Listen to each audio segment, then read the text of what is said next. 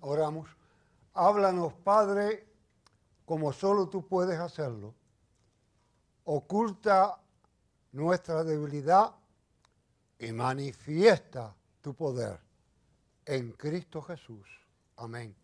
A Dios y solamente a Dios sea la gloria. Yo no sé la mayoría de ustedes, pero yo personalmente tengo un muy pobre sentido de orientación. Aun cuando tenía la vista muy bien, yo podía perderme en cualquier lugar. De una manera muy sencilla. Si yo no encontraba señales bien claras, yo podía terminar. De hecho, era simpático, antes de venir a pastorear esta congregación, yo pastoreé en el sur de la Florida, en, la, en el sur de California, perdón, en la iglesia presbiteriana Bethesda, en las afueras de Los Ángeles. Y los hermanos de aquella congregación, por tradición, iban al antiguo hospital presbiteriano en Los Ángeles. Así que muchas veces a medianoche me llamaban y yo debía de ir. Así que cogía la carretera y si usted no ha vivido en California con el respeto a los californianos y se monta en un freeway, sabe la experiencia que tiene. En la época mía era, tenía que ir a 60 millas como mínimo y si usted pasaba la entrada, ya sabe lo que le pasaba. No iba hasta la próxima. Pero bueno, con mi pobre sentido de orientación, yo me montaba en uno de esos freeways desde Gardina para ir a Los Ángeles y el 95% de las veces me perdía. Pero una de las ocasiones que iba a ver a alguien fue bien interesante. Me desvié, salí por una y terminé en un barrio que era sumamente peligroso para los ojos de aquella gente, Wax. Terminé en Wax. Y en medio de Wax yo daba vuelta y un carro de la policía me siguió y me dijo, ¿qué usted hace aquí? Digo, estoy buscando el hospital. Si usted está totalmente fuera de lugar, eso es a tal distancia. Y déjeme escoltarlo porque puede correr peligro. Me escoltó, me explicó, fui de nuevo al freeway, di la vuelta, entré. Media hora más tarde, yo estaba en el mismo lugar. Y el mismo carro de la policía detrás de mí. ¿Qué usted hace aquí? Después yo descubrí que era un lugar donde la gente iba a hacer tratos de drogas y cosas. Y digo, me pasa esto. dice, pero si yo lo acabo de sacar, me perdí me dice, mire, voy a sacarlo ahora y le voy a dar las señales que usted tiene que seguir. Cuando usted vea ese edificio tal, que tiene tal color, pase ese. Después del otro, pase esta bandera que está allí y en esa salida usted sale. Y no quiero verlo más aquí. Gracias a Dios pude seguir las señales y pude encontrar el lugar. Los sacramentos son señales. Son señales para una sociedad que está perdida. Una sociedad que está desorientada. Totalmente desorientada sin saber dónde va. Si usted alguna vez tiene que coger uno de los trenes de Nueva York, como lo he cogido yo muchas veces, se pierde muy fácil. Hasta que usted aprende la letra del tren que va al frente, el color que le pinta, si va al Bronx o va a Queens o va a Manhattan o a donde usted vaya a ir, usted sigue la señal. Si no sigue la señal, usted se pierde. Totalmente se pierde. Hay señales en todo en la vida. En las relaciones de pareja, Usted sabe cuando las cosas no están funcionando como deben funcionar. Hay señales. Hay señales que aparecen prácticamente en las conversaciones diarias, en las relaciones íntimas y en todo hay señales de alejamiento. Cuando los hijos están tropezando, cuando los hijos están en dificultad, las señales son obvias, aparecen por todos lados, se ven inmediatamente en el camino. Cuando nuestra salud empieza a fallar, empieza a deteriorarse, las señales se manifiestan inmediatamente. Algunas veces nos queremos hacer los sordos ante ella, pero las señales aparecen y nos están avisando de algo que está ocurriendo. De igual manera, ocurre en nuestra economía. Cuando gastamos más que lo que recibimos y las tarjetas van creciendo, creciendo, creciendo, hay una señal clara. ¿Saben?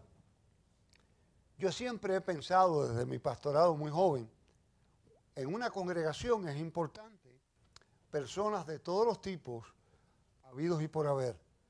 Y siempre he soñado, o soñé, especialmente cuando era activo en el pastorado, que la congregación que yo sirviera pudieran haber gente de todas las esferas, que eso la enriquece. Una congregación que solamente tiene un tipo de gente tiene problemas serios. Es importante verla, pero siempre pensé algo.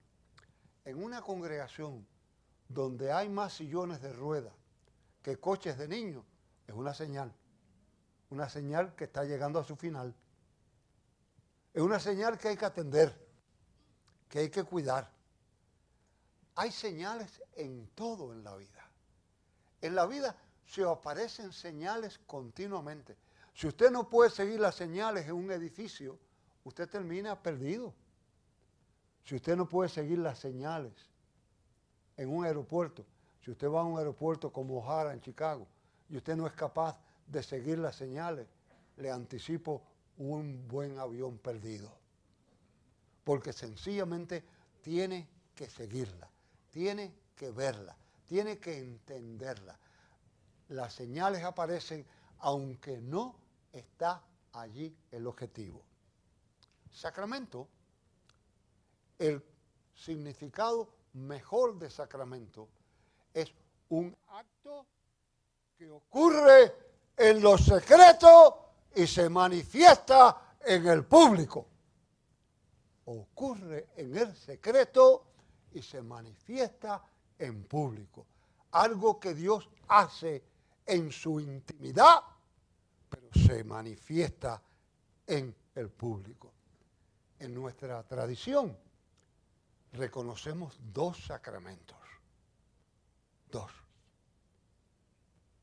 El bautismo y la Santa Cena.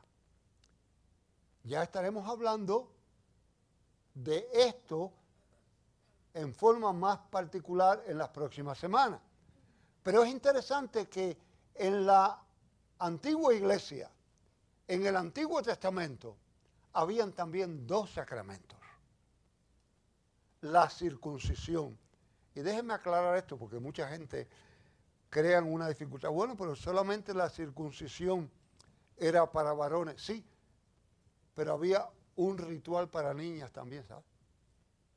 No tan publicado, pero existía. Estaba el sacramento dentro de ellos de la circuncisión, que es el bautismo. Ustedes me han escuchado muchas veces.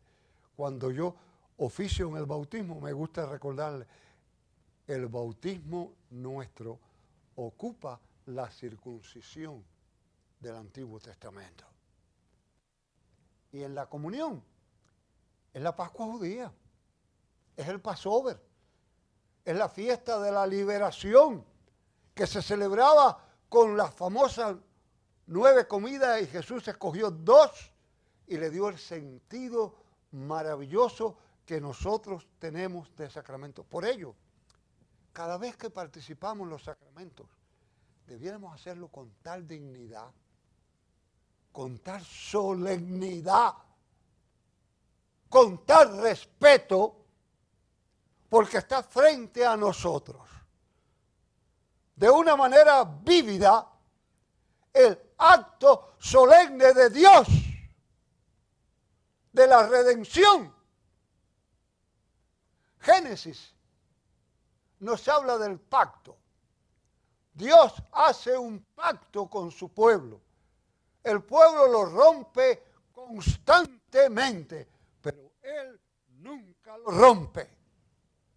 El pacto en el Antiguo Testamento, la única manera de cumplirlo era a través de cumplir toda la ley.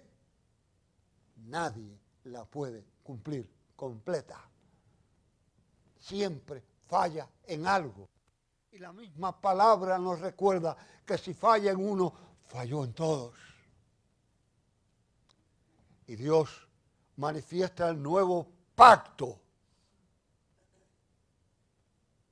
en la entrega de su Hijo Jesucristo, el pacto del amor, el pacto de la gracia, el pacto de la misericordia, el pacto de la bondad y del amor, el pacto de la entrega total que te invita por amor, no por rectitud, no por palabras vanas, sino por la entrega de Él, te entrega una nueva vida, a vivir distinto, a actuar distinto, a compartir distinto. Las señales están ahí. ¿Las has visto? Las señales están manifestadas. ¿Las has entendido? Las señales te vienen de cuando en cuando. ¿Las recibes? Nuestros hermanos que transmiten, cuando no pueden mandar la señal, siempre hay llamadas de afuera. No pude ver el servicio. Las señales hay que verlas. Y cuando no las vemos, caemos en problemas. ¿Sabe? De jovencito, bien jovencito, yo no vengo de una familia con muchos recursos económicos. De hecho, con muy pocos recursos económicos. Muy pocos. Así que tuve el privilegio de ir a un buen colegio por la gracia de Dios y por la benevolencia de la iglesia en aquel momento, no porque tenía los recursos. Así que pude ir a ello y uno de los profesores de aquel querido colegio era dueño de una farmacia en el medio del pueblo y escogía dos o tres de nosotros que sabía él por su propio origen, sabíamos que teníamos dificultades económicas y nos contrataba de mensajeros en bicicleta. Así que terminábamos las clases y íbamos a la farmacia a repartir medicinas en la ciudad. En mi pueblo, que era un pueblo pequeño, como la mayoría de los pueblos, y yo nunca he sido un nene bueno, y no creo que lo seré nunca, había una señora mayor, gruesa, que andaba por el pueblo y se le gritaba de mal nombre, Icosea, Icosea. Y uno le gritaba y ella tiraba piedra y decía las palabras más horrorosas que usted pueda decir. Ella pasaba frente a la farmacia y nosotros le gritábamos desde la farmacia. Y ella apedreaba el lugar. El doctor Vázquez, que era el dueño de la farmacia, el profesor, un día nos cogió a los tres y nos dio una lección cristianamente, están mal, esto no se hace, ta, ta, ta, ta, ta les prohíbo definitivamente que ustedes aquí jamás, y nosotros que ella pasó un día, miraba, miraba, miraba, y nosotros nada. Si estábamos amenazados, con ganas de gritarle, pero aguantado. Pasó el próximo día, se paró en la puerta del puente, miró, miró. Nosotros nada. Aguantó como 10 días de esa manera parece que ella necesitaba tanto, le gustaba tanto el alboroto, que como a los 10 días pasa gritando, ¿qué es lo que nada en el río? ¿Qué es lo que nada en el río? Para que algunos otros gritaran, ¡Icosea! ¡Icosea! Y volver a apedrear. necesitaba la señal de que alguien la estaba viendo, alguien la estaba buscando. En el sacramento, las señales que nos están buscando continuamente. En el sacramento del bautismo, el derramamiento de agua significa la limpieza que no es por nuestras obras, la limpieza que no es por nuestra acción, la limpieza que es por la acción del Espíritu Santo, la limpieza que viene por la mano poderosa de Dios. La limpieza que habla de un contrato, de un pacto que Él ha hecho. En la comunión, nadie tiene que entender perfectamente el concepto. De hecho, yo pudiera pasar largas horas aquí discutiendo las distintas interpretaciones que existen sobre la comunión. En el caso nuestro, entendemos que no es el pan el cuerpo físico de Cristo, porque Él estaba allí presente cuando dijo, este es mi cuerpo. Pero tampoco entendemos lo que algunos también entienden de que es un mero símbolo. Es mucho, mucho más de símbolo. Y por eso este pastor se le para los pelitos cuando yo veo que no lo tratamos con la dignidad que merece. Es mucho más que un símbolo. En tanto y en cuanto lo tomamos con fe, viene a ser cuerpo y sangre de Cristo. Usted me dirá, yo no lo entiendo. Usted tampoco entiende la química que hay en el pan para alimentarlo y se lo come. Usted no entiende la razón de la electricidad y prende el switch.